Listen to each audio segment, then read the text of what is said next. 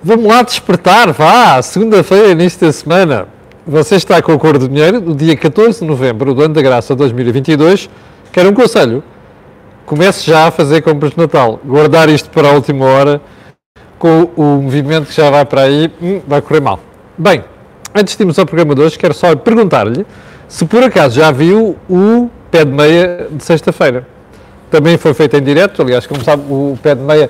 Uh, não é para ser em direto, mas tem sido em direto por causa da, por causa da grande avalanche de questões sobre crédito, que é o que está a preocupar as pessoas. Fizemos um pé de meia na sexta-feira um, e eu quero recomendar que vá dar uma olhada. Ok? Antes de irmos ao programa de hoje ainda, quero lembrar que este canal tem uma parceria com a Prozis e, portanto, quando você for ao site fazer compras, na saída, onde está cupom promocional, escreve Camilo somente isso. Camilo. E sai de lá automaticamente com desconto de 10%. Agora sim, let's do it. Período antes da ordem do dia. Para começar por dizer que eu estava a ver o Financial Times, já não me lembro se era de sábado ou de sexta-feira, e vi um gráfico muito interessante sobre aquilo que é. Um, e, e, o artigo, o gráfico não só, e o artigo também era muito, muito elucidativo, perdão, isto é, começa mal, elucidativo. E esse gráfico refere-se referia-se ao problema energético na Europa, nomeadamente a alternativa ao que nós estamos a passar, que é a tecnologia nuclear. Então não é que mais de 50% das soluções nucleares na Europa estão dependentes de tecnologia russa? Hum, bom dia para a Noruega, fantástico. Ouviu bem? Não é que mais de 50% das soluções nucleares em curso na Europa estão dependentes da tecnologia nuclear russa. Como aquilo está em execução, se calhar valia a pena a gente tirar ilações da forma como a Alemanha desgraçadamente se colocou nas mãos dos russos em matéria de gás, digo eu. Ponto seguinte, os meninos que resolveram manifestar-se nos últimos dias uh, à porta não sei quê, do Ministério da Economia, ou o que é que era aquilo, depois interromper um evento da Ordem dos Contabilistas, não sei quantos, uh, com acusações uh, ao Ministro da Economia e que ele tinha sido CEO de uma empresa, a Partex, Oil and Gas, não sei das quantas.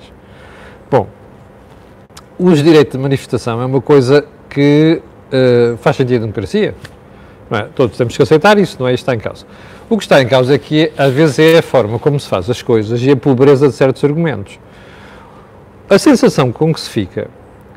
Bom, eu já sei que a malta começa logo com aquela. Ai, quando se é jovem, não sei das quantas, as pessoas têm tendência a fazer isto.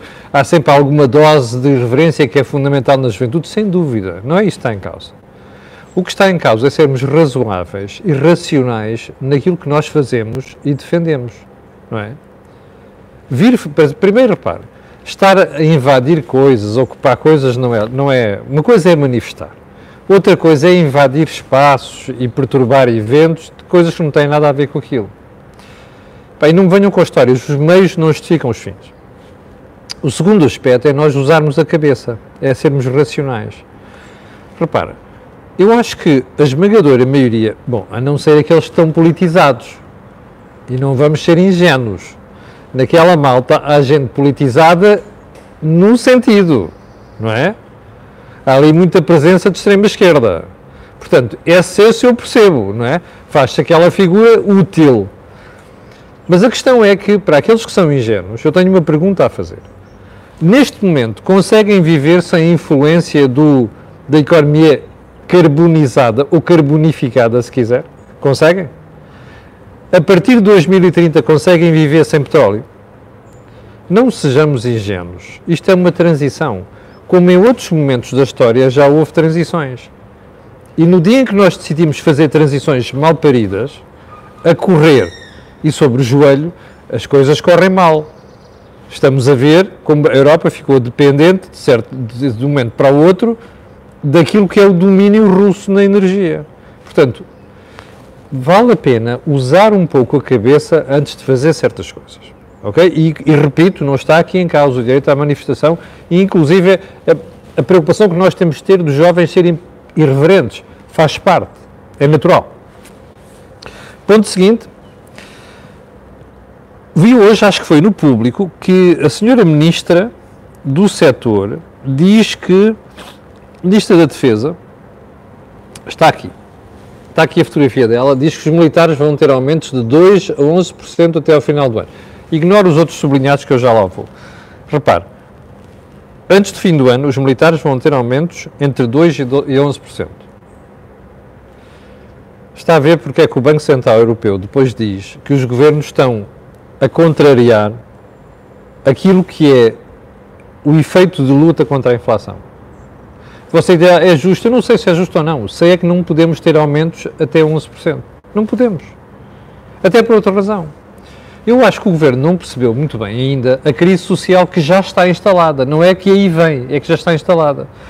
Basta nós estarmos atentos a certos aspectos na sociedade. Eu faço compras para a minha casa, eu ando todos os dias naquilo que é o devir económico e social. E isto percebe-se logo. A gente começa a ver eh, certas, certos sinais e percebe que alguma coisa já está a correr mal na economia. Na frente social já está. O governo precisa ter margem orçamental para dotar as organizações que ajudam as pessoas em dificuldades a fazer face a isto. Mas são as pessoas apenas em dificuldades, não são pessoas que não precisam de aumentos, nem de dinheiro, nem de handouts. Como quem ganha 2.700 euros receber 125 euros, percebe? Isso não faz sentido. Bom, eu já vou voltar aos sublinhados aqui do, do público e do, e do Correio da Manhã. Uh, também, não sei antes uh, falar do SNS. Uh, o SNS, aliás, este é que é o assunto que vem uh, chamar, das, chamadas, das duas chamadas de capa. O SNS está de novo na Berlinda. Há três semanas, sensivelmente, para cá, que nós estamos a ver notícias sobre o SNS. Primeiro foi uma interessante entrevista do Dr. Francisco Ramos, sim, o anterior responsável da, da Task Force da Vacinação, que já foi secretário de Estado. Depois foi uma entrevista do bastonário, não, do Dr. Correia de Campos ao público, também já foi Ministro da Saúde, por sinal, elogiado variedíssimas vezes por mim, na RTP, na altura dos comentários, bom dia para a Suíça. Eu gosto de Correia de Campos, caso que ele de vez em quando resvala assim para a ideologia, mas é um tipo que conhece a saúde, é um tipo realista. E recentemente, na semana passada, que eu não comentei propositadamente, a entrevista do bastonário da Hora dos Médicos, Miguel Guimarães, ao Diário Notícias. Todas estas entrevistas apontam no sentido. Eu quero guardar isto para uma análise, não falei deliberadamente, quero guardar isto para uma análise ao que nós vamos passar na saúde nos próximos tempos. Vai ficar para um destes dias. Mas hoje, há dois jornais que dedicam matérias a estes assuntos. A primeira é, o primeiro é o público, mais 2 mil médicos de família estão fora do SNS. E há 1 milhão e 300 mil portugueses que não têm médico de família. Apesar de todas as propostas do Dr. António Costa, em 2016, das sucessivas propostas da senhora, da senhora promessas da senhora doutora Marta Temido, uh, quando foi ministra, durante quatro anos. Continua a falhar. Uh, a pergunta que há a fazer aqui é apenas uma. O que é que você acha? O público diz que mil médicos chegavam para resolver este problema. Portanto, são dois mil fora do SNS. Eu, recentemente, ao conversar com a gestora de um dos grupos de saúde em Portugal privados, dizia assim, ó oh, Camilo, tu és paciente neste hospital. Ainda não tens médico de família? Eu fiquei estupefacto. Médico de família? Nos hospitais privados? Não faz sentido. Não faz sentido. Melhor, não sabia. E diz a pessoa em causa: não, não, nós temos médicos de família aqui, portanto, tu vais ter que ter um médico de família. Eu já tenho médico de família no SNS, finalmente. Estive décadas sem ter. Já tenho, a doutora Mónica Fonseca, a minha amiga aqui no Facebook, excelente médica, aliás, mas, repare, há médicos de família do setor privado. Não há mal nenhum nisto. A questão é, se nós queremos ter no SNS, temos esta pancada contra o setor privado, o que é que falta para convencermos mil médicos a virem para o SNS? Eu deixo a pergunta desse lado porque vou respondê-la daqui a uns dias. Bom, a segunda manchete hoje é esta. Eu já volto ao público, ok? Farmácias com ruptura de medicamentos. Não é novidade, pois não o, Correio da Manhã traz agora um agravamento da situação. Mas como você se recorda, aqui no, Cor do Dinheiro de Manhã, já falámos várias vezes sobre este assunto. Sabe qual é o problema dos medicamentos neste momento? É que o Estado está a forçar as farmacêuticas a baixar os preços a um nível tal que, como os mercados estão abertos, os medicamentos vão para fora. O que é que isto significa? Um erro de gestão no SNS. Que é, tem que haver um equilíbrio, bom dia para o Reino Unido, entre aquilo que é decidido como o bem para, o, para o, o, o, cidadão, que é não ter preços muito elevados na saúde, mas ao mesmo tempo não deixar que as empresas fiquem com uma margens tão michurucas que podem correr o risco ou de perder dinheiro, ou ganhar muito pouco, ou então, como alternativa, vão para fora. É isto que está em causa. Havemos também de voltar a isto, ok? Está prometido. Agora, eu vou começar. Uh, ah, espera aí, ainda vamos a isto.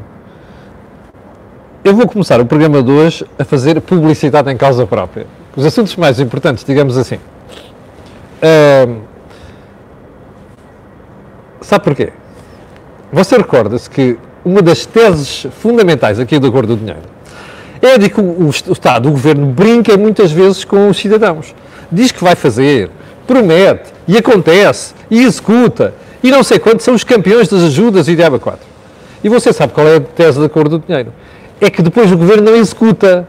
Bom dia para os Estados Unidos, fantástico, alguém a ver os Estados Unidos em direto a esta hora. Está a perceber? O governo promete, mas não executa, é a tese aqui da cor do dinheiro. Felizmente, alguns jornais e alguma comunicação social já vai fazendo escrutínio disto. Aqui há uns tempos foi o Público, depois foi o Diário Notícias.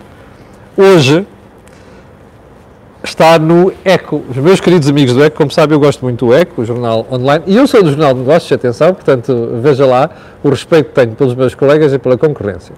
Olha aqui, o jornal, o jornal ECO diz assim, ai, desculpe, isto está, apareceu aqui um, um, olha aqui, mais de metade das, dos apoios às empresas não saiu do papel. E isto não é de há 10 anos, não é de há dois anos da pandemia, não é de há um ano, é de agora. É os últimos apoios que totalizam 1.400 milhões de euros que o governo prometeu, mais de 50% não saiu do papel. E eu vou-lhe garantir que nem 50% do total daquele dinheiro vai ser aplicado. Quanto você quiser apostar. Ok? Portanto, está a ver? isto vai se concretizando. Algumas análises que são antecipadas aqui. Ponto seguinte. Um, Fernando Medina, eu não sabia disto, estava no fim de semana a ler a imprensa e a fazer o catch-up de muitas coisas que ainda não tinha feito e dei com uma, um trabalho sobre a intervenção do Dr. Fernando Medina, Ministro das Finanças, no Parlamento em que, entre outras coisas, Fernandina disse que o Estado não vai ficar com o cobrou a mais da Receita Fiscal. Eu não percebi se era 2021, se era 2022 ainda. E eu desatei-me a rir. Desculpe, o Estado não vai ficar com esse dinheiro cobrou mais? Fernandina dá um exemplo. Ah, este recente pacote ajuda as famílias. Desculpe, o pacote ajuda as famílias não chega à metade daquilo que o Estado vai chegar ao final deste ano e vai cobrar mais. Isto é demagogia pura, barata. Oh, eu já sei que o Estado vai dizer que até ao final do ano vai tomar outras medidas. Bom, para já não vai, ok? Porque tem o BCE à perna. E sabe que não pode contrariar, do ponto de vista orçamental, aquilo que anda a dizer. Fora este disparate aqui que estamos a ver dos, militares. Dos militares.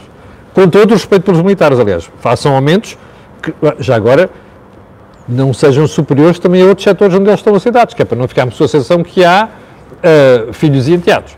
Bom, portanto, o doutor Fernandina sabe muito bem que não está a dizer a verdade, mas sai-se com isto porque dá jeito. Ponto seguinte das matérias mais importantes de hoje. Havemos também de voltar a isto, que eu não li o estudo, ok? Está hoje nos três jornais. Está no Jornal de Economia, o Jornal de Negócios, está no Jornal Público. Ai, desculpa aqui embaixo isto era, eu, eu tinha ali o estudo que me mandaram, ainda não, ainda não o vi, mas repare, está aqui, é só ir ali à, à aplicação do SAP, um, aqui em baixo. ERS é o mais politizado entre os reguladores da concorrência, comunicações e energia. Portanto, a Fundação um, Francisco Menelos dos Santos foi fazer um estudo sobre os reguladores estão a Anacom, Telecomunicações, a Autoridade da Concorrência, que é transversal, e a ERS, que é o setor elétrico. O estudo manda ver quantos administradores estão na ERS que vieram de cargos governativos.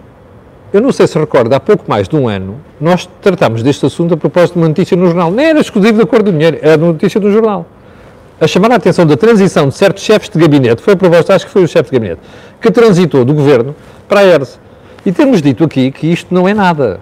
Eu não acredito que um sou que sai de chefe de gabinete para um regulador deixe de fazer fretes ao governo. Não acredito. Como Mário Centeno saiu do governo, foi para o Banco de Portugal, não deixou de fazer fretes ao governo.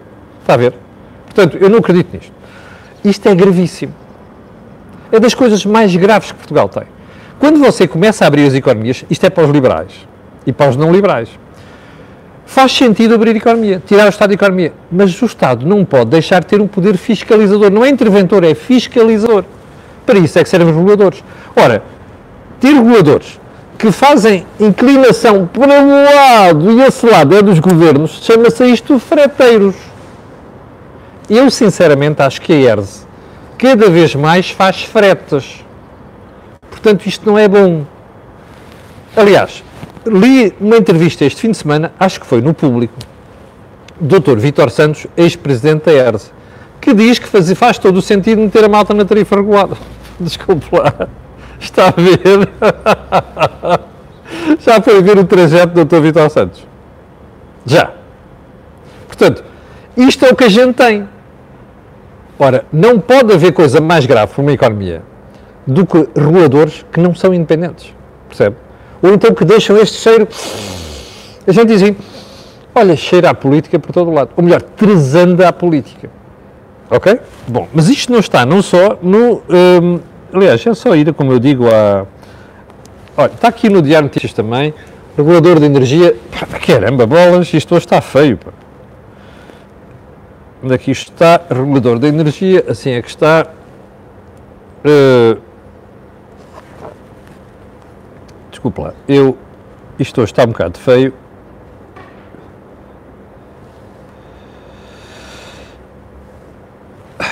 Cá está.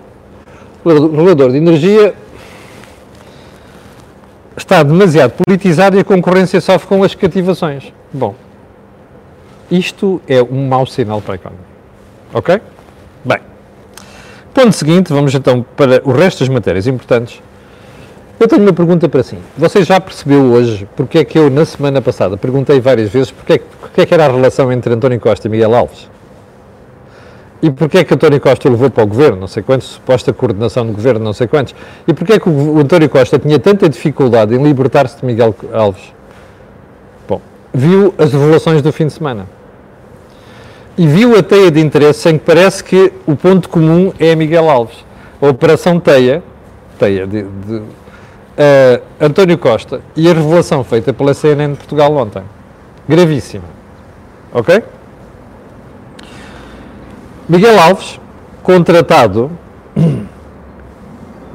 pela Câmara Municipal de Lisboa, que recebe para fazer assessoria jurídica, sem ter expertise na matéria, 80 mil euros. Contratos assinados. Por menor. Na altura, o limite para estes contratos era 75 mil euros. Portanto, faz vários, dois contratos a não sei quantos. Por menor, como diz a TVN de Portugal, assinados no mesmo dia.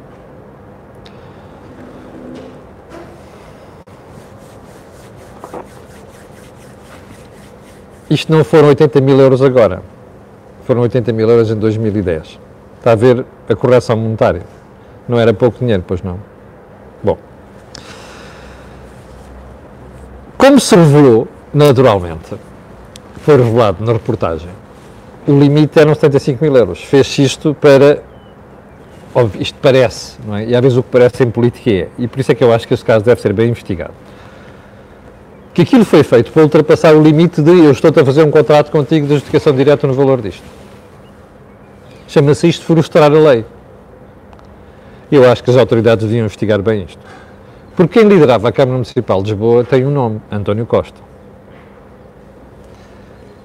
Ao mesmo tempo em que Miguel Alves já estava a preparar a sua candidatura à Câmara Municipal de Caminha, ao mesmo tempo em que já estava a trabalhar para a empresa Geocapital, onde estava, pontificava Diogo Lacerda Machado, e onde. E a gente tem que ter muito cuidado com estas coisas que é para não ter chatices, ok? E onde aparece, aparecem sinais de que tudo isto não passa de jeitinhos a pessoas da nossa confiança política. Porque é aquilo que Miguel Alves tinha de, de relação com António Costa. Bom, sabe porquê que eram os 80 mil euros? Pagos como serviço, contrapartida de serviços a prestar. Um dos contratos não chegou até ao fim porque, entretanto, Miguel uh, Alves foi para a Câmara Municipal de Caminha, que ganhou em, na, nas respectivas eleições. Era assessoria à Graça Fonseca, que era a vereadora da Cultura naquela altura da Câmara Municipal de Lisboa, que depois chega ao Governo também com António Costa, para fazer assessoria. Você, se tivesse, não tivesse sentado, sente-se, pelo amor de Deus, que é para não cair, ok? Para fazer assessoria aos contratos, perdão, ao orçamento participativo. Sabe o que é orçamento participativo, não sabe? Orçamento participativo é uma coisa inventada em Portugal, onde as câmaras disponibilizam uma parte do orçamento e diz assim: os cidadãos querem, querem sugerir projetos, a gente analisa e depois, aqueles que tiverem mérito, nós implementamos. Orçamento participativo é isto. Eu acho muito bem que haja orçamentos participativos. O que não acho nada bem é que haja contratos assinados de 80 mil euros em 2010 para pagar estas coisas. Está a ver? O que eu não acho muito bem é certos contratos que envolveram pagamentos a outras empresas, estamos a falar do, projeto, do processo TEIA, com aqueles montantes que envolvem algumas das mesmas pessoas. Isto é que não está correto, isto é que não está bem. Estas coisas hum, deixam sempre um rasto, já não é de cheiro, mau cheiro político, é cheiro nauseabundo. Como eu costumo dizer aqui, Il mio naso, quando vê situações destas, fica sempre com as pelas da punta. Ok? E é o mínimo. Como qualquer cidadão que tenha como preocupação não mal baratar dinheiros do contribuinte, deve ter. Este assunto, que é para você ver, às vezes, a forma pretoriana como António Costa dirige a sua, a sua atuação, foi questionado por uma vereadora, eu não sei de quem é foi, se foi do, do PCP, se foi da. da PCP não, não deve ter sido, porque Costa estava nem com o PCP. Ou se foi do PS, não sei quem é que foi. Quando estes contratos foram assinados. António Costa não respondeu. E eu só tenho pena de uma coisa, porque é que o vereador, os vereadores que fizeram isto, não comunicaram imediatamente, imediatamente isto à Justiça. Porque investigar na altura é muito melhor do que investigar 3 ou 4 ou 5 ou 6 ou 10 anos depois. Mas, isto que aqui está é uma coisa que cheira a modus operandi de António Costa, que é eu faço o que quero e não dou satisfações a ninguém. Ora, isto para a democracia é um problema. E isto para o contribuinte é outro problema. Porque fica sempre a ideia de que aqui não há ética e muito menos escrúpulos a fazer as coisas. E que depois há um grupo de pessoas muito restritas em quem se tem uma confiança política absoluta e com quem nós fazemos os negócios mais estranhos. Está a ver? E com aquela ideia de que ninguém me vai apanhar com isto porque eu sou tão bom que podem vir dizer o que quiserem que eu nem sequer vou responder. Está a ver? Isto passou-se na Câmara Municipal de Lisboa e, como você vê, passa-se cada vez mais no Governo. Porque são inúmeros os casos, muito pouco esclarecidos, o cheiro é nauseabundo, que já envolveu membros do Governo com coisas parecidas como esta. Ok? Se isto não é preocupante, eu não sei o que é. Já agora, convinha, é um, apenas um pedido aos meus colegas jornalistas que fazem a reportagem do dia a dia com microfones e câmaras de televisão. Da próxima vez que apanharem o Sr. Primeiro-Ministro, o Sr. Primeiro-Ministro e não só, o Sr. Presidente da República, ponham o microfone à frente e façam uma pergunta. Se acham que isto não devia ser esclarecido. Que é para nós, contribuintes cidadãos, ficarmos com uma certeza sobre o que é que efetivamente se passa. Ok? E como é que estas pessoas olham para estes problemas. Bom, sabe o que é que isto revela tudo? Que é o mais grave. Eu, a semana passada, tínhamos uma conversa com vários amigos a ver alguns aspectos da vida política portuguesa que devia mudar. Sabe qual é o aspecto mais preocupante em Portugal? É que nas câmaras é muito difícil fazer escrutínio. Porque os presidentes de Câmara, muitas vezes, mesmo sem maioria absoluta, fazem o que querem. E depois, mesmo quando as coisas são denunciadas aqui ou ali, aquilo não tem consequências. Até porque a justiça muitas vezes preocupa-se com outras coisas que não necessariamente com isto. Bom, hum, eu ia para aqui para a Comissão Europeia para o, para o e para, o, para, os documentos que divulgou na sexta-feira já nós tínhamos feito o programa, mas como nós já vamos com 25 minutos de programa, eu prometo que hei de voltar a pegar neste assunto que tem a ver com duas coisas. A Comissão Europeia meteu previsões cá para fora. O PIB vai crescer menos do que diz o Governo, previsão da Comissão Europeia, e a, inflação vai ser superior. E o déficit orçamental, diz a Comissão, vai ser superior. Há coisas que eu concordo, outras tenho muitas dúvidas, mas como eu digo, como já vamos quase com 26 minutos, eu prometo retomar isto no resto da semana. Quero agradecer às 6.300 pessoas que estão em direto neste momento. Quero pedir a estas pessoas e outras que vão ver, aquilo que peço sempre, colocar aqui um gostozinho em baixo, estamos a falar do YouTube, carregar na campainha, subscrever, e na, na campainha e no botão subscrever, e espalhar isto pelas redes sociais. Já percebeu porquê? Não percebeu? O que houve aqui, não houve em mais sítio nenhum. Obrigado, tenha um santo dia e eu voltarei a estar consigo amanhã às 8 da manhã. Com licença.